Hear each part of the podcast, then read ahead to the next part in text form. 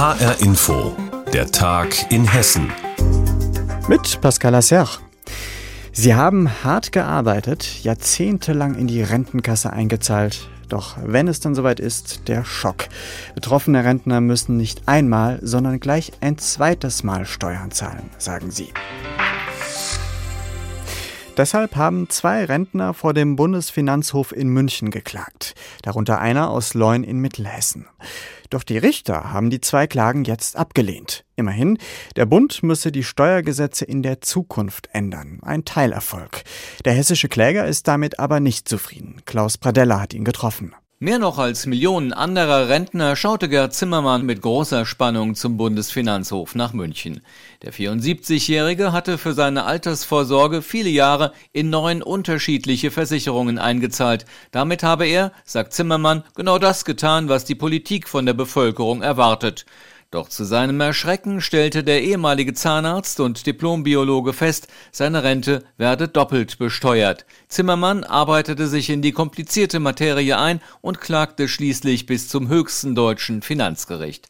Doch das, was die Richter nun verkündeten, schlägt für den 74-Jährigen, wie er sagt, dem Fass den Boden aus. Das Urteil ist aus meiner Sicht heraus überhaupt nicht nachvollziehbar und deshalb bin ich sehr enttäuscht. Ich habe mein Vertrauen in die Rechtsprechung verloren. Der Grund seiner Enttäuschung ist dabei nicht alleine, dass seine Klage zurückgewiesen wurde. Zimmermann ärgert vor allem, dass die Richter auf seine Argumentation gar nicht eingegangen seien. Das Finanzamt Wetzlar hat Doppelbesteuerung festgestellt. Das Finanzgericht Kassel hat Doppelbesteuerung festgestellt. Ich habe in den Schriftsätzen reingeschrieben, eben wie in der Gesetzesbegründung steht, wie es zur Doppelbesteuerung kommt. Und genau diesen Fall habe ich vorgetragen. Und jetzt sagt der Bundesfinanzhof, aus systematischen Gründen kann es nicht zur Doppelbesteuerung kommen. Das verstehe ich nicht mehr. Nach Auffassung des Bundesfinanzhofes sind seine Rentenbezüge einheitlich zu versteuern, unabhängig davon, ob sie aus einer freiwilligen Höherversicherung stammen und daher schon im Erwerbsleben versteuert waren. So unbefriedigend die Entscheidung für den Kläger aus dem hessischen Leun ist, grundsätzlich haben die Münchner Richter den Gesetzgeber verpflichtet, die künftige Rentenberechnung zu verändern. Und das begrüßt Martin Frömel vom Steuerzahlerbund in Hessen. Der Bundesfinanzhof hat für die Zukunft klargemacht, es müssen andere Berechnungsgrundlagen angewendet werden, um den steuerfreien Teil der Rente zu berechnen. Es geht darum, bestimmte Beträge, die bisher nicht bei der Berechnung der Steuerfreiheit der Rente herangezogen wurden, so zum Beispiel vor allem der Grundfreibetrag hier in die Berechnung mit einzubeziehen. Jetzt hat der Bundesfinanzhof eine Rechenformel aufgestellt und damit in vielen Teilen der Rechenweise der Finanzverwaltung widersprochen. Daher sei es möglich, dass bei bestimmten Steuerzahlern tatsächlich eine Doppelbesteuerung vorkommen kann. Das sind zum einen Senioren, die erst kürzlich in Rente gegangen sind, ehemalige Selbstständige, die keinen steuerfreien Arbeitgeberanteil erhalten haben, Männer, die wegen ihrer kürzeren Lebensdauer häufiger tangiert sind und unverheiratete Senioren. Und denen empfiehlt Frömel vorsorglich Einspruch gegen den Steuerbescheid einzulegen. Gerd Zimmermann, der unterlegene Kläger aus Leun, wird dagegen schon andere Geschütze auffahren müssen, um doch noch, wie er sagt, zu seinem Recht zu kommen. Nach meinem Erkenntnisstand ist das jetzt so. Gegen das Urteil kann man nichts mehr machen. Das Bundesverfassungsgericht kann das Urteil auch nicht aus der Welt setzen. Und wie ich jetzt eine Verfassungsbeschwerde einlegen kann, das weiß ich nicht. Da will ich mich aber mal schlau machen werden Renten zweimal besteuert. Deshalb hat unter anderem ein Rentner aus Hessen vor dem Bundesfinanzhof geklagt. Jetzt muss der Gesetzgeber noch mal ran. Klaus Pradella berichtete.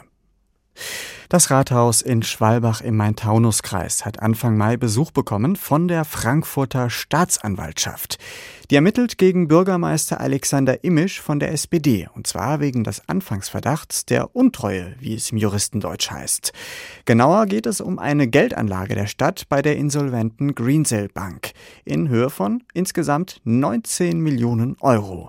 Aydoğan Makasce aus unserer Wirtschaftsredaktion. Was genau wird dem Bürgermeister denn vorgeworfen? Bürgermeister Imisch soll das Geld bei Greensill angelegt haben, obwohl er das eigentlich gar nicht gedurft hätte. Dabei geht es um insgesamt sieben Festgeldanlagen, die hat er zwischen Juni 2020 und Februar 2021 getätigt. Aber schon 2019 hatte der Magistrat in Schwalbach einen Beschluss gefasst, nachdem Geld nur bei bestimmten Banken angelegt werden darf, darunter nicht Greensill.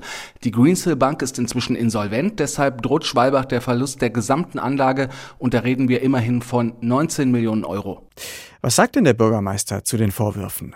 Immisch hat sich zum ersten Mal vergangenen Donnerstag dazu geäußert in der Stadtverordnetenversammlung. Er ist dabei sehr emotional gewesen. Ihn schmerze jeder fehlende Euro, hat er gesagt. Auch sein Handlungsspielraum werde dadurch ja eingeengt.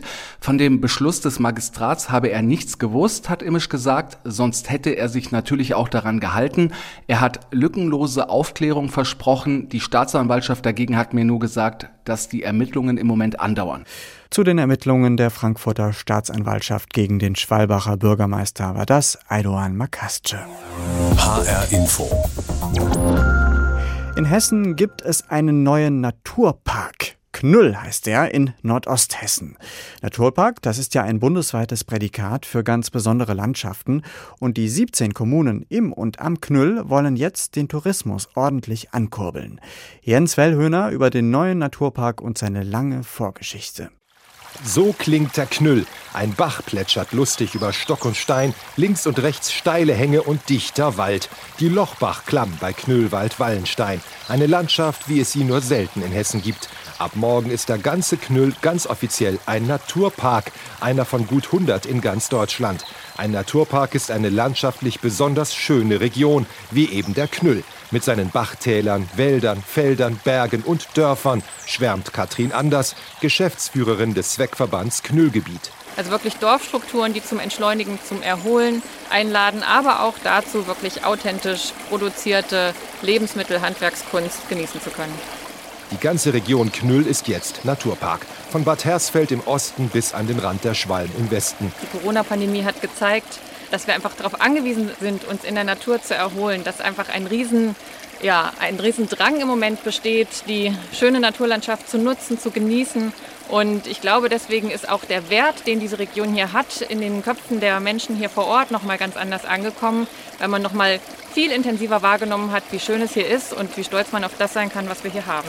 Schon 1969 hatte der Knüllgebirgsverein die Idee, hier einen Naturpark einzurichten. Doch bis aus der Idee Wirklichkeit wurde, verging über ein halbes Jahrhundert. Damals war das ja noch etwas anderes. Da war man skeptisch gegenüber dem Gedanken, ein Großschutzgebiet zu werden, hatte Angst vor den Einschränkungen, die es möglicherweise geben wird. Ja, so wie das auch im ländlichen Raum in Nordhessen ist, gab es natürlich auch Skepsis gegenüber ja, den Menschen aus der Großstadt, die hierher kommen und vielleicht ähm, andere Regeln einführen wollen im Umgang mit der heimischen Landschaft. Doch jetzt sind die Bedenken zerstreut. Denn ein Naturpark ist eben kein großes Naturschutzgebiet mit vielen neuen Regeln, sondern eine Kulturlandschaft, in dem die Menschen wohnen und Landwirte ganz normal weiterarbeiten können. Also es werden keine zusätzlichen Schutzgebiete eingerichtet, sondern es geht darum, das, was man hat, weiterzuentwickeln mit den Menschen in der Region, aber auch für Menschen, die hierher kommen, um sich hier zu erholen. Hildegard Griesel jedenfalls freut sich. Sie wohnt im idyllischen Wallenstein. Sie und ihr Mann sind Landwirte. Beide lieben ihren Knüll. Wir brauchen keinen Urlaub irgendwo. Hier, wir bleiben hier in unserem Gefilde. Ist ja wunderbar hier. Gäste sind hier sehr willkommen in den schmucken Dörfern mit den vielen Fachwerkhäusern. Hildegard Griesel jedenfalls hofft auf mehr Touristen wieder, ne? die jetzt Knüllwald und überhaupt einen Knüll anfahren. Am letzten Wochenende waren schon viel mehr Besucher hier in Wallenstein zum Spazierengehen in Deutschlands neuestem Naturpark. Informationen zum neuen Naturpark Knüll waren das von Jens Wellhöhner. Einfache Schriftzüge, dahingekrakelt oder teils fulminante Wandmalereien. Graffiti, die sind ziemlich vielfältig und einige können auch für den Kunstlaien ästhetisch schön sein. Das wissen die Bad Vilbela, denn dort gibt es zahlreiche fulminante Graffiti. Der Frankfurter Künstler Case McClaim konnte vergangenes Jahr trotz Corona in Bad Vilbel sogar ein Festival für Street Art veranstalten und benennt, was die Stadt richtig macht. Tanja Küchle hat ihn in Bad Vilbel getroffen. Immer wieder blitzt etwas Ungewöhnliches auf im Bad Vilbeler Stadtbild. Grün-rosa Krokodile, Männer in orangefarbenen Anzügen oder abstrakte Ornamente großflächige Wandmalereien in oft intensiven Farben. Seit 2008 entwickelt sich das pittoreske Bad Vilbel zu einer Open-Air-Galerie für Street Art. Inzwischen schmücken die Stadt mehr als 40 Arbeiten in den verschiedensten Erscheinungsformen, allesamt Auftragsarbeiten der Stadt. Daneben hat Bad Vilbel auch vier Freiflächen ausgewiesen, auf denen sich Sprayer austoben und ausprobieren können, unter anderem am Nordbahnhof und Freibad. Der Frankfurter Street Art Künstler Case McClaim ist seit der ersten Stunde dabei.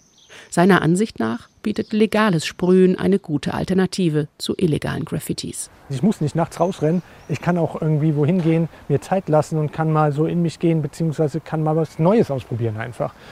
Und das ist hier in Bad Vilbel sehr stark vertreten durch Stadtmarketing und Kultureinrichtungen.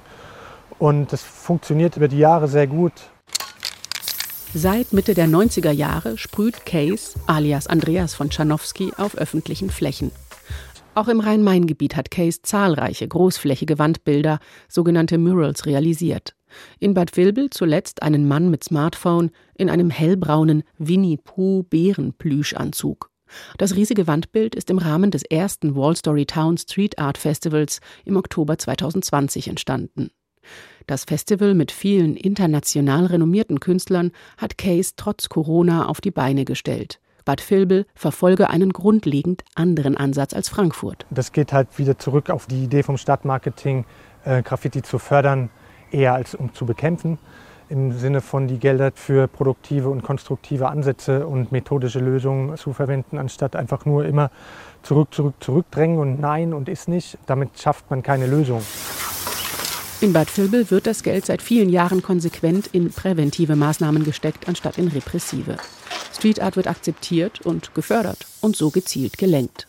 Die Stadt schreibt sehr viele öffentliche Flächen für Auftragsarbeiten aus.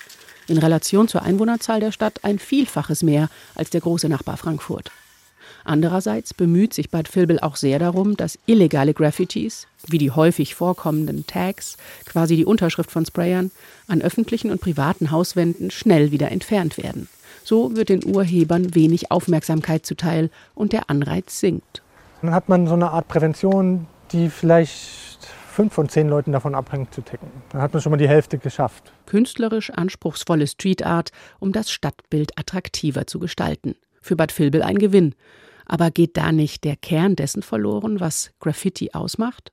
Die Rebellion, die der ungefragten Aneignung des öffentlichen Raumes innewohnt? Case, alias Andreas von Czarnowski, hat darauf als gelernter Maler und Diplom-Restaurator einen besonderen Blick. Es ist ein Geben und Nehmen. Es wird was geschaffen, um wiederum was zu entfernen, was ja auch dem Image generell nicht gut tut. So. Die Rebellion, die wird ja nicht dadurch sterben, wenn es in Bad Vilbel äh, ein Konzept dafür gibt, wie man es denn lenkt. Private Hauswände seien ohnehin tabu, eine Art Kodex unter Sprayern, auch wenn sich längst nicht jeder daran halte. Case geht einen anderen Weg, den der Legalität und Kulturförderung. Das ist der eigentliche Grund, warum ich mal ganz zum Schluss taggen zu können. Das ist so quasi die Permission, irgendwie die äh, Erlaubnis zum Taggen quasi. Und was mit dieser Motivation entsteht, kann sich sehen lassen, auch in Bad Vilbel. Zur Bad Vilbeler Graffiti-Kultur war das Tanja Küchle. Und übrigens Fotos, Videos und mehr zu den Graffiti in Bad Vilbel finden Sie auf hessenschau.de. Und das war der Tag in Hessen mit Pascal Lasserre. Den gibt's überall, wo es Podcasts gibt, zum Beispiel in der ARD Audiothek.